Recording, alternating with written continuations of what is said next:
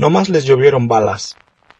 Don Fructuoso Benítez fue uno de los pistoleros más aguerridos de Porfirio Rubio Rubio, el general constitucionalista de la Sierra Gorda. Cuenta don José Garay, vecino de Aguasarca, que en una ocasión a Fructuoso le avisaron que los federales se dirigían hacia su propiedad, con intención de matarlo, pues su fama como certero tirador se había convertido en un problema para el gobierno. El también campesino se encontraba limpiando frijol en ese momento, por lo que de inmediato se escondió entre la basura de vainas que había juntado y esperó a sus atacantes.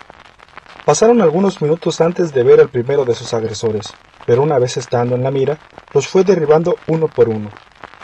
Eran doce los infelices soldados que arribaron a su casa y que perdieron la vida sin saber siquiera desde dónde les llovían las balas. El rumor de la temeridad de don Fructuoso se expandió rápidamente por toda la sierra y el estado de Querétaro, de tal modo que el gobierno prefirió no molestarlo nunca más. Por el contrario, con el paso de los años, se convirtió en uno de los jefes de armas más importantes de la región.